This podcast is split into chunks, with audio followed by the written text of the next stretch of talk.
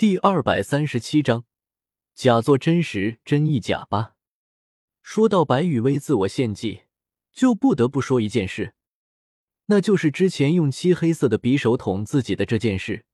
只有白羽薇能这么做，因为那柄被白羽薇用来玩自我献祭的漆黑色匕首，可是有着非常恐怖的本体啊！外表上，那只是一柄漆黑色的。散发着不祥与血腥气息的匕首，一个用来献祭的媒介。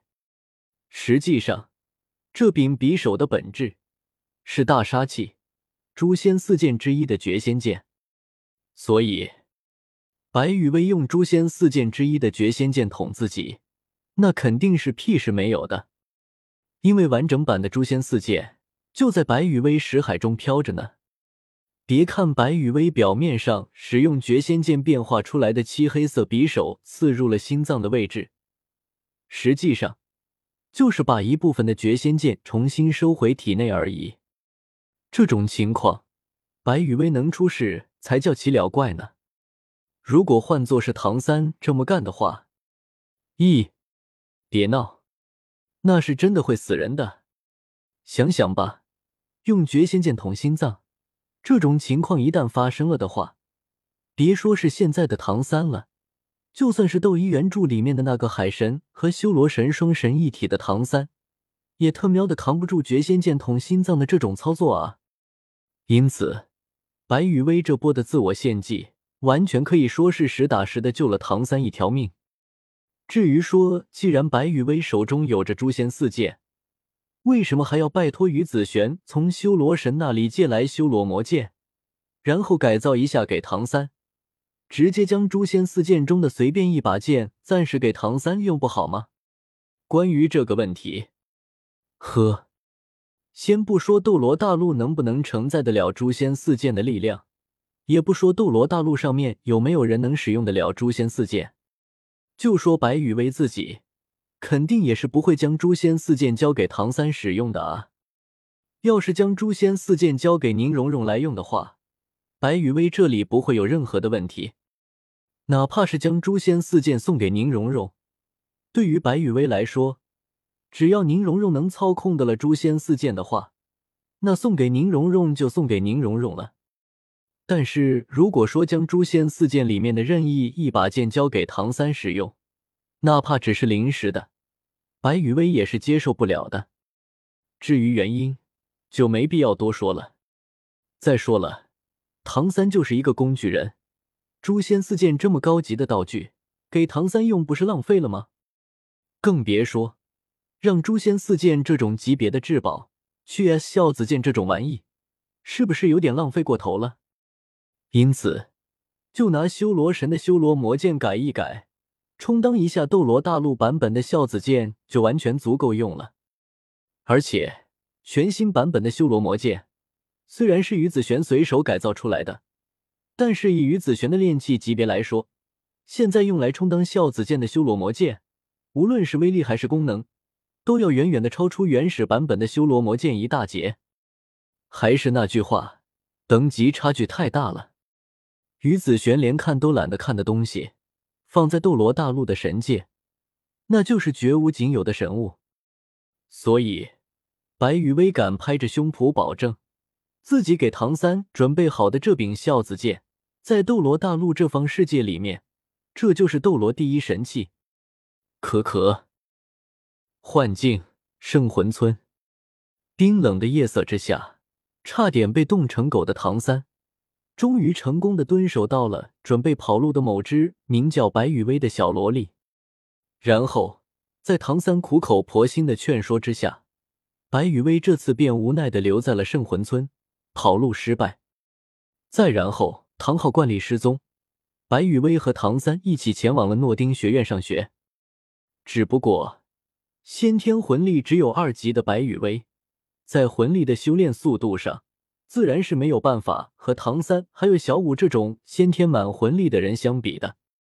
结果，在大家十二岁的那年，白雨薇就非常遗憾的没有通过史莱克学院的入学测试，然后不顾唐三的挽留，一个人选择了离开。